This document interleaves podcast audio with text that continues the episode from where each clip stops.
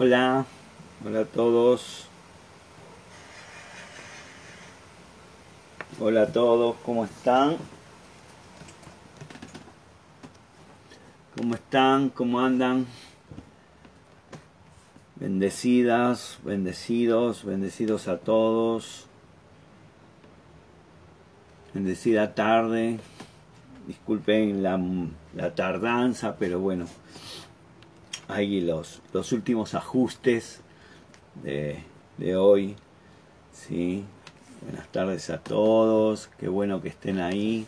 ¿Me escuchan bien? Díganme si me escuchan bien háganme, den señales de, vi, de vida, díganme si se escucha bien, pastor, eh, se ve bien, porque así vamos, vamos eh, a, ordenando un poquito las cosas. Bueno, buenas tardes a todos, ahí vamos a saludar a, algunos.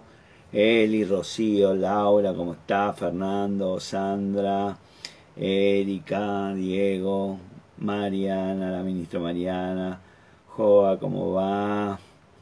Irma, Mel, Vero, Mabel, qué bueno que estén ahí, Macarena, eh, ahí van tan rápido que me no puedo leer, Laura, eh, Mabel, Keila, bueno, qué bueno, qué bueno que podamos conectarnos otra vez, estar conectados, estar otra vez eh, pudiendo compartir un tiempo juntos, una palabra, ¿sí? Eh, qué bueno que, hoy podamos eh, este día terminarlo hablando de un tema más que más que suficiente para, para poder meditar, ¿no? ¿Sí? Las familias ensambladas. Bueno, este fue un tema que ya comenzamos el martes pasado, ¿sí? Y que hoy vamos a seguir un poquito más y bueno, vamos a ver hasta dónde llegamos y si es necesario hablaremos la semana que viene también otro poco. Eh, yo sé que hay muchas, muchas personas que, que me dijeron que les ayudó mucho, que les aclaró algunos conceptos, que les hizo ver algunas cosas que antes no veían. Y eso es la idea. La idea es que poder bendecir, poder ayudar, poder poder compartir las experiencias personales no son las únicas no son las mejores no son no son yo no soy eh, el que piensa que tengo solo la verdad hay mucha gente que sabe mucho más que yo y que tiene pero bueno yo trato de brindar lo que lo que he vivido lo que he experimentado y, y lo que he aprendido para bendecir si te sirve y lo puedes tomar y eso te bendice. Para mí es una alegría poderlo hacer porque es lo que Dios siempre puso en mi corazón, poder bendecir a la gente y ese es lo que hacemos en comunidad, bendecir gente.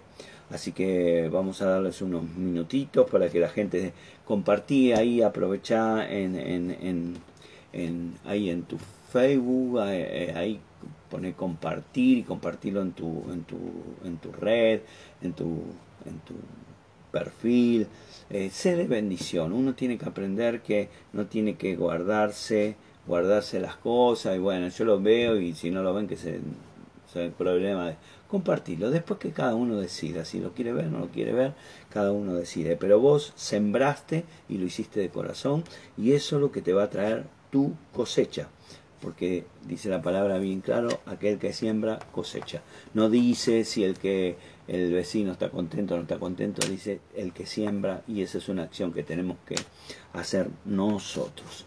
¿sí? Eh, quiero ah, comentar, tuve hace un rato, uh, tuve en, una, en un Zoom eh, con, con, con algunas mujeres compartiendo una red, las redes que tenemos los martes, jueves y sábados. Estuve compartiendo que fue muy, muy agradable, muy lindo estar, muy, muy buenas las preguntas. Eh, espero haber sido claro y haber podido responder. Y, eh, a veces sé que eh, soy por ahí, no sé, por ahí muy, como diríamos, muy directo, ¿no? Y, pero bueno, creo que uno tiene que decir las cosas como son y, eso nos bendice. A veces no nos gusta, a veces nos, nos molesta, qué sé yo. A mí también, a veces cuando me dicen cosas me molesta, pero, pero cuando yo sé que la verdad que me va a ayudar, eh, gloria a Dios por eso. Así que bueno. Bueno, estamos ahí eh, hablando de familias ensambladas, ¿sí? Dijimos que eh, la familia ensamblada es, es la unión no solo de personas, sino de familias que se unen a convivir y que, que evidentemente no es fácil, no es sencillo, no, no, no, no es tan solamente juntémonos y ya está, sino que conlleva un montón de cosas, un montón de, situaciones eh, y que eh, está comprobado que es mucho más difícil llevar una familia ensamblada adelante que una familia tradicional, ¿sí?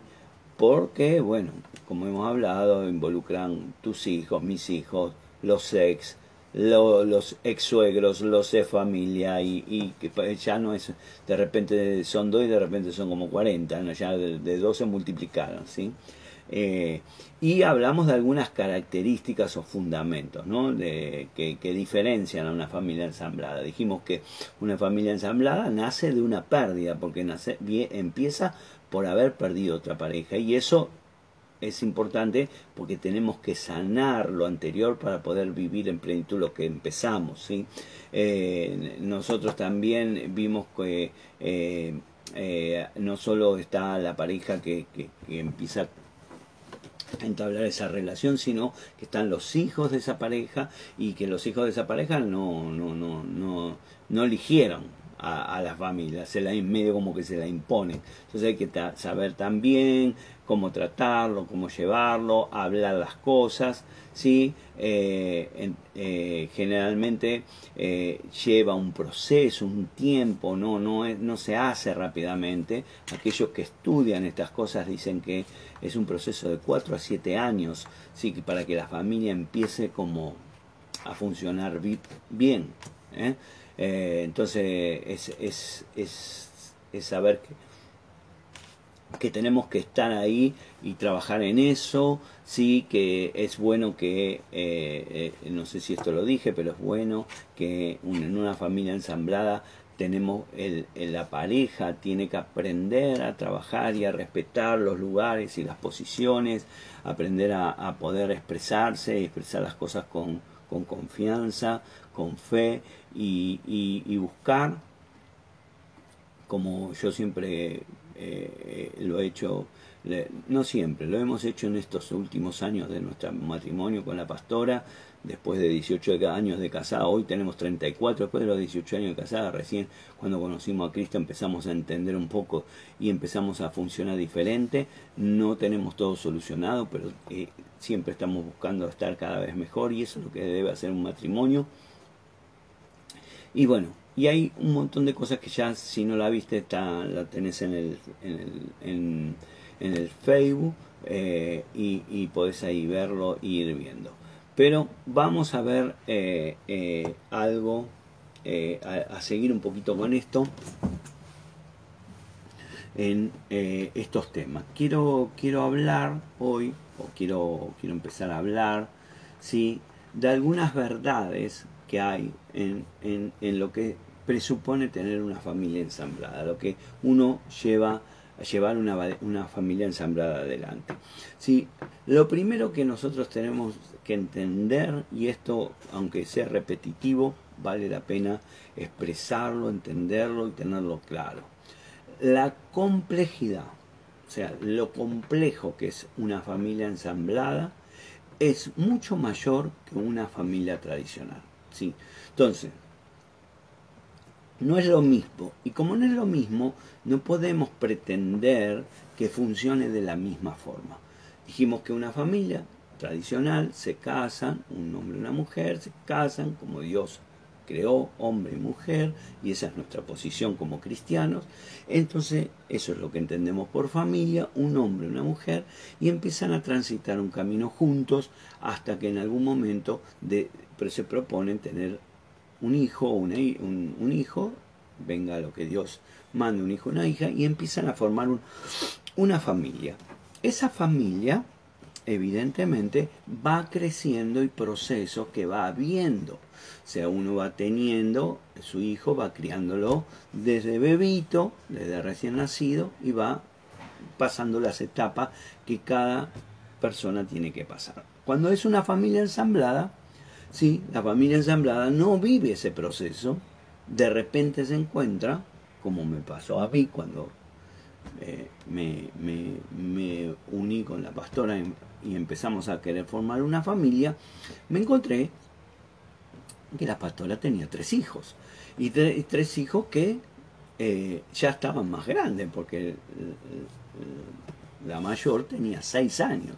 O sea, había una de seis, una, una de eh, cuatro y otro de tres.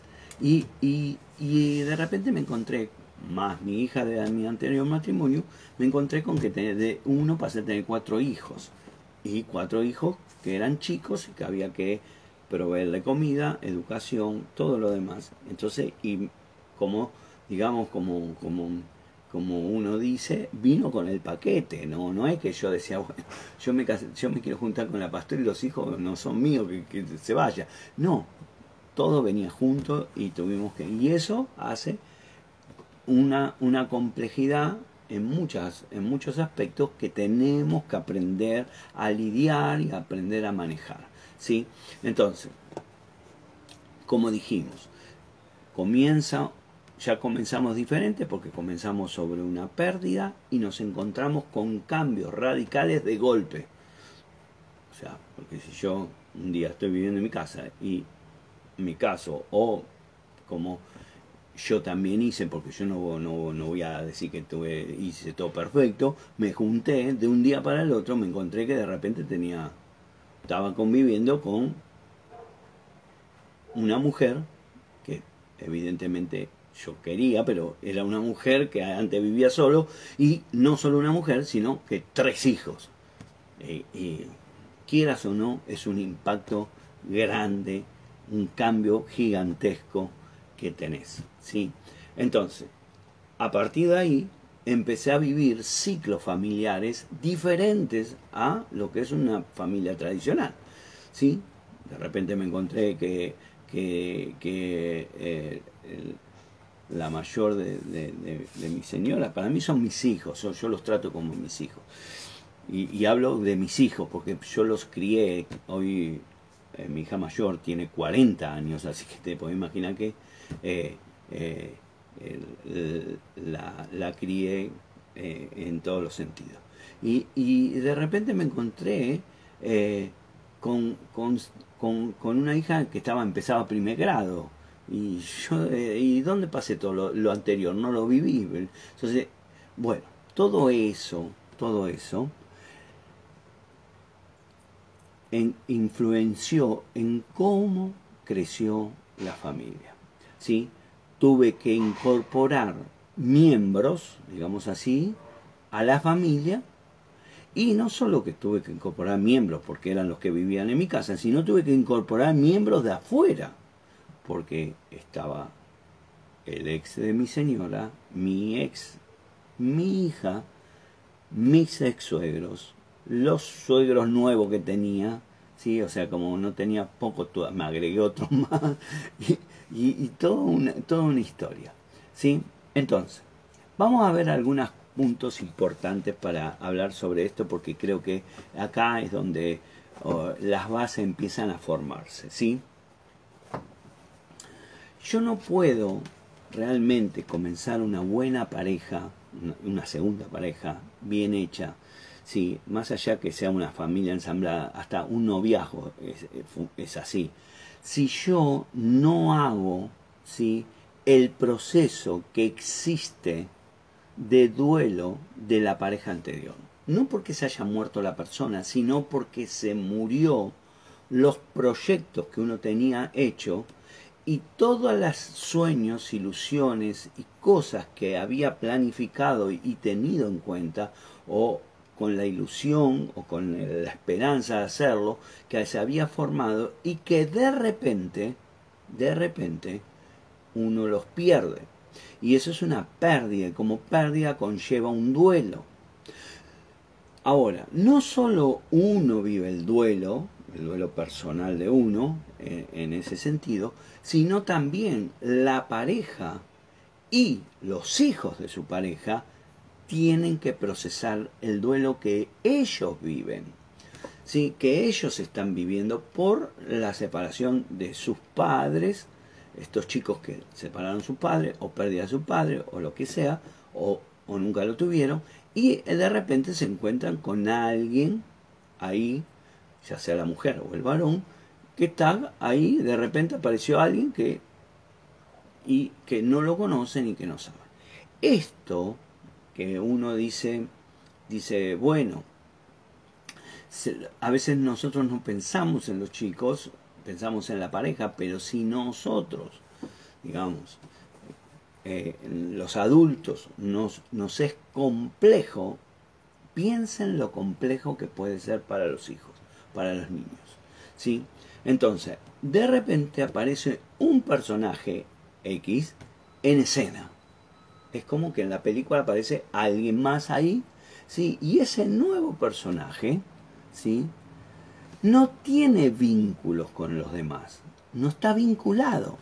Entonces, para, para, para muchos sienten, sienten que ese, ese, ese personaje que aparece es el mundo de afuera que invade su intimidad. Por eso existe siempre un rechazo. Por eso siempre existe algo que eh, eh, está como me están invadiendo. Entonces, nosotros debemos que ver, ¿sí? Que para que uno no sea y el invasor o la invasora de, esa, de, esa, de ese grupo familiar que ahora se incorpora, debemos empezar un tiempo siempre es prudencial empezar un tiempo para construir una historia nueva juntos. Entonces, esa historia nueva no es, no se arma porque yo ame a mi pareja. Se arma porque la persona que entra a ese grupo convive, en cierta medida, eh, empieza a formar una convivencia con todas las personas en este caso, la pareja y los hijos. Entonces, ahora, ¿cómo yo empiezo a generar eso, a construir eso? ¿Cómo se empieza? Primero que nada, tiene que ser una decisión de la pareja. ¿Por qué digo esto? Porque uno puede decir, bueno, si vamos a vivir juntos se asume que quiere y a veces no quiere. ¿Por qué?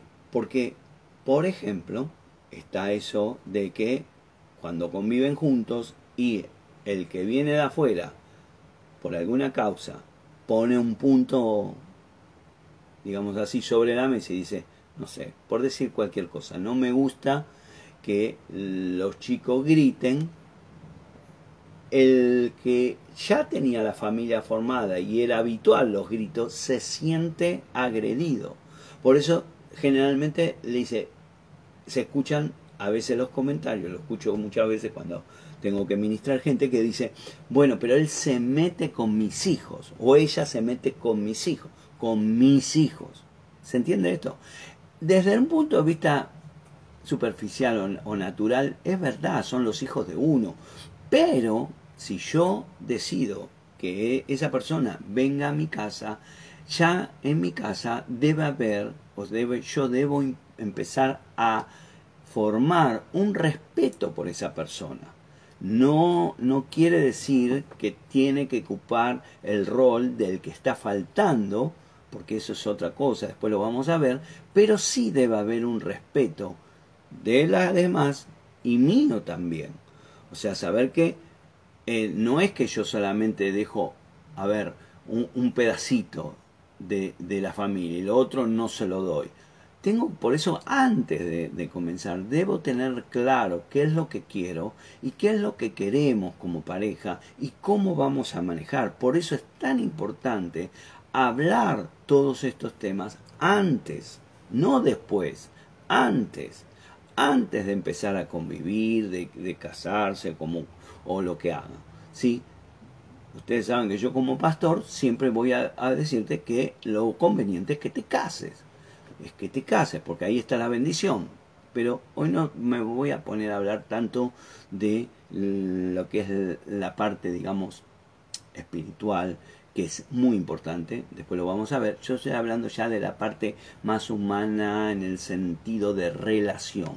¿sí? Entonces, tenemos que tener claro que esto, los conflictos más grandes que hay en las familias ensambladas, están en esos sectores donde yo o asumo o la otra persona no me deja que yo intervenga. Entonces cuando paso esas líneas, esos límites, ahí es donde se produce el conflicto. Entonces, por decir algo, ¿no? Eh, un ejemplo casi típico. Antes estaba sola o antes estaba, estabas, mm, generalmente los chicos están con las mujeres, pero antes estaba sola y mi hija dormía conmigo en la cama, pero ahora tengo mi pareja, mi hija tiene que ir a dormir a su pieza y a su cama y empiezan los graves conflictos, por, porque la hija siente que la están echando literalmente de su cama, porque siempre dormía ahí, la están echando de su lugar, de su posición al lado de la madre, porque llegó este que no sé quién es y que es un extraño para mí y que ahora él va a ocupar mi lugar. Y eso va a generar conflictos, quieras o no. Entonces, trato de mostrarte lo que yo he visto. Yo vos me decir, eso yo ya lo sé, pastor, pero ¿cómo lo soluciono? Bueno, pero primero tengo que tener claro, claro lo que pasa. Porque yo no puedo solucionar algo que no tengo claro. Yo, yo sé que se pelea con, mi pareja se pelea con, con, mi hijo o con mi hija y viven como perro y gato y no sé por qué se pelean, porque el otro, porque no tiene paciencia, porque la otra se encapricha, porque pero no estamos mirando por qué se están peleando. Yo quiero que entiendas que hay una, una, una pelea porque hay se sienten invadidos de un lado o del otro y no nadie le gusta ser invadido. Entonces, Encima, si querés, para ponerle así un poco de ingrediente, si tiene todavía relación con su otra parte, ¿eh? tanto uno como el otro, los del otro lado, que están fuera, en el segundo cordón, digamos, en, el segundo, eh, eh, en la segunda línea, fogonean diciendo, y sí, tenés razón, es verdad, es esto. o los abuelos que, bueno, yo soy abuelo y como somos los abuelos, siempre para quedar bien con nuestros nietos, le damos la razón, le damos todo lo gusto y, le decimos, tenés razón, vos tenés que, es tuyo. Entonces empieza la guerra campal adentro de la casa. ¿sí? Entonces, hay normas que tenemos que establecer, hay normas que están dadas digamos así, por, un, por una cuestión biológica, su padre y su madre son su padre y su madre, más allá que estén juntos, y también el que viene de afuera es aquel, que a mí no me gusta llamarlo padrastro, madrastra, no me gusta, pero también es, es una, una tienen un papel importante que deben aprender con el tiempo a convivir y a ubicarse en el lugar que cada uno ocupa. ¿sí? Generalmente en las parejas lo que se piensa o lo que se quiere es que todos se lleven bien, ¿sí? que todos se amen, que todos se quieran, que, de, que, que y a veces eh, yo he notado que en ciertas parejas todo, todo es color de rosa antes de juntarse y después que se juntan terminó el rosa y vino el negro. ¿sí? Todo antes era todo buenito, con los chicos, que era bueno, como lo trataba bien. Cuando llegó a la casa un día se, levantó cruzado y dijo, mira, encerralo porque los mato. ¿sí? Entonces, tenemos que ver que las relaciones no se crean por, a ver, no se crean, digamos así, porque quiero, sino porque tiene que haber tiempo, tiempo. Si no hay tiempo, ¿sí? no se puede. Una amistad no se crea instantáneamente. Una, una, una, una confianza no se crea instantáneamente, lleva tiempo, lleva relación, vincularse, estrechar distancia, eh, eh, lleva, conlleva ponerse de acuerdo, respetarse, y eso es tiempo. Y en una, a veces en, un, en una pareja, eh, no, no, no, no saben esperar esos tiempos. Y eso produce conflicto. Nosotros tenemos que saber que todos los hijos, por más que sean lo que sean, tendemos a aferrarnos a nuestros progenitores, a papá y a mamá. Si papá y mamá se separan, igual llevamos de juntarnos. Los hijos, ¿sí? y esto lo he vivido eh, en carne propia, los hijos, y, lo veo en la iglesia muchas veces, son muy, a ver, vamos a, vamos a, poner, vamos a poner una palabra suave, ¿sí? son muy especuladores. ¿sí? Entonces hay momentos que papá es el bueno porque mamá no quiere hacer nada. Entonces, ¿cuál es la cosa? Me voy a casa de papá, a vivir con mi papá. Entonces, ¿para qué? Para extorsionar. Y, o al revés. Entonces, ¿qué pasa? Eh, los hijos se ponen también en una posición en esas familias ensambladas donde tratan de sacar ventaja y donde sacar ganancia de como digo yo, a río revuelto, ganancia de pescadores. Cada uno quiere sacar su ventaja. Entonces, tenemos los problemas de pareja, los problemas con los hijos de uno y de otro, y después tenemos, si somos, no somos lo suficientemente adultos, porque no todos son lo suficientemente adultos, tenemos las peleas y las disputas con los sex o las sex que dicen ese o esa que no le diga nada a mi hijo porque lo voy a reventar, porque yo, porque no, porque yo, yo soy, y, o utilizan peor a los hijos de mensajeros, de carteros para mandar mensaje entre uno y otro. Decir a tu papá que, que, haga esto, decir a tu mamá que deje de hacer esto, y usan a los hijos y los hijos terminan siendo los carteros y encima todo ese ambiente eh, eh, genera conflicto, ¿sí? Entonces, ya no son dos, no son cuatro, por decir un número, sino son como ocho, diez. Entonces, eso es lo que se llama la familia ensamblada. Porque a veces la familia ensamblada piensa que solamente la pareja y los hijos. Y no es solo la pareja, son la pareja, los hijos, los padres, los sex, la sex y, y, y, después las parejas de la sex, más los hijos de los sex, con su pareja nueva y, y hay todo un menjunje de cosas que son difícil de a digerir. Ahora, pastor, con todo lo que me dice no me junto ni por casualidad. Bueno, a ver, yo no te voy a decir lo que tenés que hacer, pero yo creo que por más que parezca imposible, uno puede tratar y puede hacer. Lo vengo haciendo hace 34 años, no digo que lo logré, ni que soy perfecto, ni mi familia es perfecta, ¿sí? porque no lo es así, todavía seguimos lidiando con cosas desde hace 34 años, sí, seguimos lidiando con cosas, pero tratamos de que cada día sea mejor. Tratamos de que cada día podamos estar mejor. Entonces, se puede hacer y si yo digo, el que quiere, puede. El que quiere, puede. Ahora, algo que sí quiero decirte esto. No se puede solo. O sea, ¿en qué quiero decir con esto? No se puede solo, quiero decir que no es, bueno, yo voy a hacer que se lleve bien mi hijo con, con, con mi nueva pareja. No sos vos el que lo haces, es un, un trabajo en equipo, entre todos. Cada uno cumpliendo su rol y sabiendo respetar los roles ajenos, sabiendo de, los roles que tiene una persona. Eh,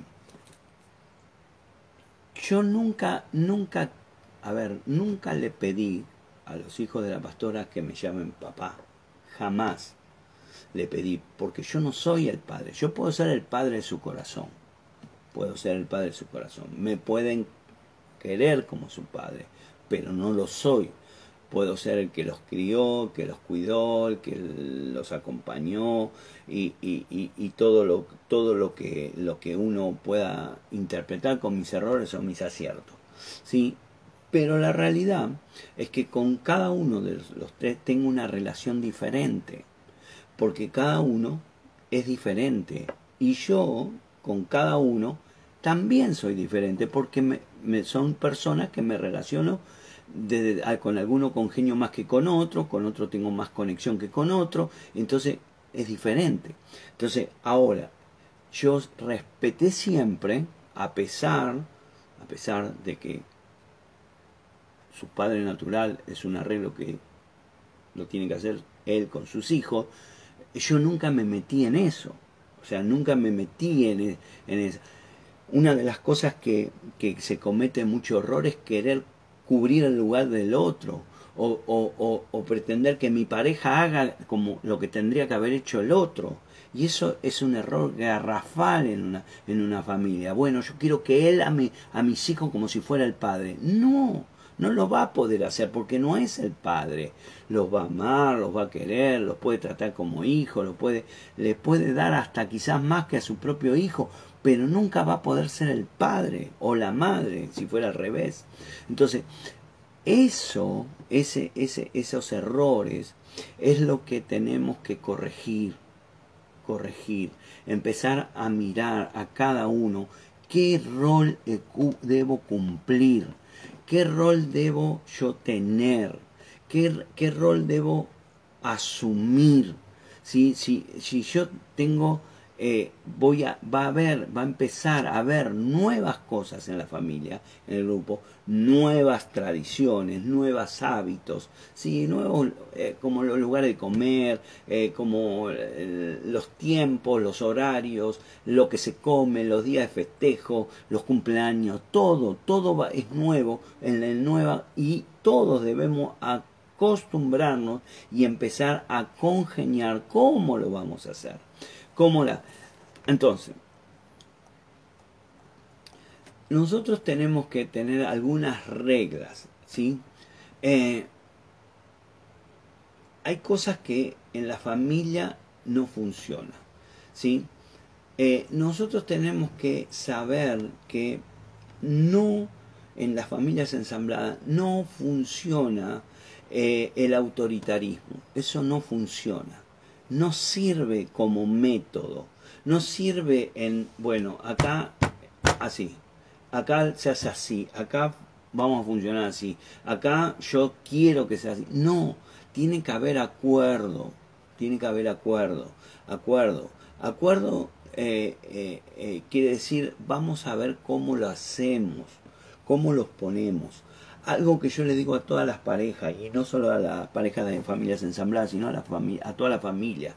Los padres o la función de padres tiene que ser una sola voz Mientras en una casa haya tu padre o tu madre, eh, eso es un problema. Tiene que haber los padres. Entonces, la pareja debe, debe buscar la solución a puertas cerradas como digamos, en su dormitorio, para poner geográficamente un lugar, en su dormitorio. Y cuando salen del su dormitorio, a los hijos le tienen que hablar, nosotros decidimos esto. Nosotros no queremos que salgas. Nosotros te damos permiso para que hagas. Nosotros, todo nosotros. Porque si el, el, hábito que tenemos, que hemos tenido, yo también lo he tenido, es decir, bueno, anda y decirle a tu mamá. No, preguntar a tu papá. No, si tu papá te deja, yo te dejo. Si tu mamá dice que sí, anda. Eh, y eso genera división de autoridad y genera problemas. Y si en una familia tradicional, en una ensamblada es peor, diez veces peor. Se hace una guerra campal adentro de la casa. Entonces,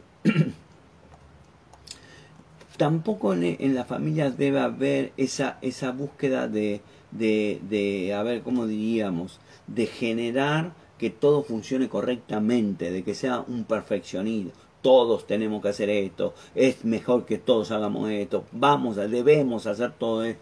Es imposible que todos nos podamos hacerlo de la misma y de la misma forma y tener los mismos eh, la misma posición justamente en una familia eh, y en una ensamblada hay diferentes posiciones y tenemos que aprender a congeniar con esas con esas eh, con esas posiciones diferentes. Sí hay cosas que a ver yo lo he contado en un momento de la adolescencia sí en la época de los noviazgos ¿sí? Estaban las dos hijas de la pastora y mi hija, las tres estaban acá, ¿sí? Tres mujeres, ¿sí? Con, se llevan justo casi, todas cumplen el mismo mes y se llevan un año de diferencia, o sea, todos cumplen en octubre y todas tienen eh, un año menos que la otra. Entonces había una de ponerle 17, 16, 15, las tres de novio, con su novio. Entonces, ¿qué, qué era? No sé, por decir algo, un sábado a la tarde, olvídate, Daniel, del baño. No existe el baño. No existía el baño. Cada una tenía que bañarse, secarse el pelo, peinarse, maquillarse, cambiarse. Si vos tenés uno y te volvés loco, tres, ¿sabes lo que es? Y lo que tienen tres saben lo que es. Era la locura. Entonces yo he llegado a ir al baño a la estación de servicio de enfrente porque no tenía forma de ir al baño. Entonces hay cosas que uno dice, bueno, pastor, lo hubiera dicho que... Pero hay cosas que uno tiene que saber que van a ocurrir, que van a pasar, que van a, van a... Entonces no puede ser rígido, no puede ser perfeccionista. Yo me equivoqué tantas veces en esto, tantas veces, en, en, decir, callate la boca, bueno, hablé, y todas esas cosas que tenemos, en crear un ambiente de rigidez. Y yo fui muy bravo en ese sentido, porque siempre yo lo ustedes los que me conocen de la iglesia saben que yo lo he contado cien mil veces, yo tenía un carácter muy podrido y hoy todavía lo tengo, pero mucho menos más aplacado. Pero, pero era tremendo, entonces se hacía difícil, se hacía difícil. Se hacía difícil sentirse padre, sentirse hijo, sentirse familia, sentirse estar, estar eh, en un ambiente que parecía que siempre estábamos en un conflicto y que al final parecía que nos juntamos para qué, si la idea era estar bien y no lo estábamos. Por eso es tan difícil una familia ensamblada. Entonces, tenemos que saber que eh, hay, eh, a ver, cómo, cómo, cómo una familia empieza a vivir ¿sí? Hay un libro ¿sí? que, habla de familias ensambladas, ¿sí? que de la doctora Patricia Papernow, que eh, escribió, acá lo leí hace tiempo y, tomé apuntes, no lo tengo, me lo habían prestado ese libro, ¿sí? que habla sobre las, eh, los, eh, las fases o los tiempos, ¿sí? los tiempos que, que hay. ¿sí? en una, y cómo van esas fases evolucionando. La primera fase de una familia ensamblada es la fase, dice la doctora, que es la fase de la fantasía. ¿sí? Es, es esa fase que tengo, bueno, ahora mi familia, es esta mi nueva familia, ahora somos más, ¿sí? vamos a ser felices, vamos a estar todos juntos, ahora eh, mis hijos van a tener un papá, van a tener una mamá, o van a tener abuelos, todos se van a amar, se van a querer, se van a, van a ser felices, van a ir a, la plaza, van a jugar, ¿sí? Eh, eh, eh, uno dice, bueno, ahora con esto mi ex no va a poder hacer lo que quiere con los chicos, no los va a tratar mal, o si los trata mal, no lo... todo, toda una fantasía que nos empezamos a hacer un cuento de hadas que es aquella ilusión que siempre quisimos como familia y que decimos ahora en esta segunda oportunidad lo voy a hacer. ahora nos vamos a amar, mi compañera va a amar mis hijos, va a ser la mamá buena, cariñosa, la compañera, mi hijo va a tener su papá, todo, todo, todo esos, toda esa, esa, esa, a ver, esa fantasía de familia que no digo que esté mal, pero es una fantasía. ¿Por qué? Porque cuando uno se hace una familia ensamblada, lo más seguro es que todo eso no va a pasar en el primer.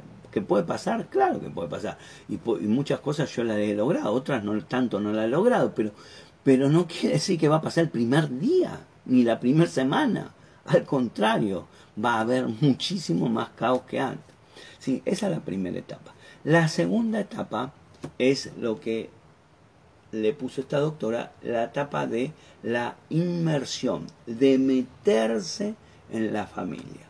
¿sí? Los hijos ¿sí? que habían recibido a ese nuevo que llegó, al nuevo, a la nueva visita que tienen, ¿sí? ahora ya no era tan bueno como parecía que era, ni tan buena, ya no era que me, ya no me trae regalito como me traía antes, ¿sí? ya empiezan a mirarlo con ojos diferentes, ¿sí? ¿por qué? Porque empiezan a aparecer los nuevos hábitos. Entonces, no sé, por poner algo que los chicos, viste, bueno, en, la, en el almuerzo no o en la cena no, no se ve televisión, porque eh, la televisión no comen, eh, se acabó de comer sentado en el sillón, se come en la mesa, todos juntos, ahora ya no se puede comer con la mano, hay que comer con lo cubierto, ¿sí? y, y todo empiezan todo un montón de hábitos nuevos que hay que ir incorporando. Bueno, son las 10 hay que irse a acostar, o las 11 hay que irse a acostar, se acabaron de acostarse a las 3 de la mañana, ¿sí? Entonces los padres empiezan a, a poner, ¿y qué pasa? Generalmente, como uno, uno no, no lo hizo nunca, hace o indirectamente se calla o, o otorga que el nuevo asuma ese papel de poner orden, de empezar a poner orden en ese desorden que había, entonces ya todo empiezan a mirarlo con otros ojos, ya no es eh, como Superman, ¿sí? Ahora parece el increíble Hulk. Entonces tenemos que empezar a ver que esa es la etapa de inmersión y esa etapa es donde nosotros los adultos es donde más tenemos que hablar, donde más tenemos que poner en cuenta eh, las cosas, donde más tenemos que poner la presencia de ambos como pareja, ¿sí? y empezar a trabajar juntos para lograr eso. ¿sí? Porque eh, cuando a veces eh, yo lo he visto esto en, en, en, mi casa y en mi familia y, también en otras familias, ¿no? Entonces cuando uno pone un, límite, el otro a veces no le quiere pero no quiere. O sea, quiere que ponga límite pero no tan, tan límite. O sea, eh, y a veces no queda claro que quiere o no quiere. Y bueno, eso es, algo que eh, hay que empezar. Entonces, eh, uno en, esa, en, ese, en, ese, en ese segundo movimiento, digamos así, empieza a entrar en el tercer movimiento, en la tercera etapa o, momento, donde se empieza a tomar conciencia de lo que está pasando. Ya el, el, sueño, ya sabes dónde se fue. Entonces empieza a ver una realidad y ya ahora empieza a tomar, empieza a aparecer que esa familia que yo quería, que todo era feliz, color de rosa, que todo íbamos a llevarnos bien, que todo íbamos a hacer la familia Inga, resulta que parece que ya no va a ser tan así y tampoco va a ser tan alcanzable, ¿sí? Encima, generalmente en este, en este momento ya lo que pasa en casa empezó a trascender afuera y empiezan a aparecer los terceros que empiezan a meter presión.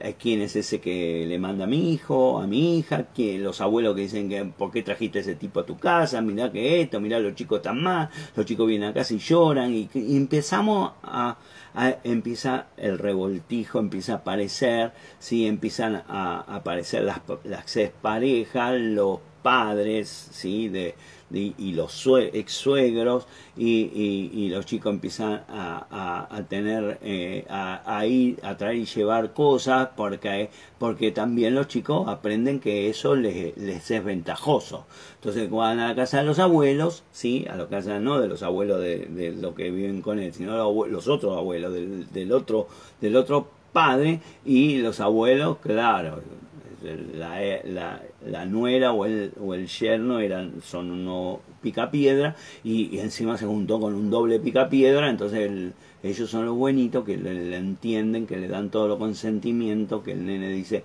quiero quedarme hasta las 5 de la mañana jugando con la Play, y la abuela, bueno, déjalo, total bien un día que lo haga. Y después vos te pasás toda la semana tratando de educar lo que esto el que tenga oídos oiga, el que tenga oídos oiga. ¿sí? Yo lo hago ahora que soy abuelo, así que eh, me, me desquito. Pero es una realidad, es una realidad.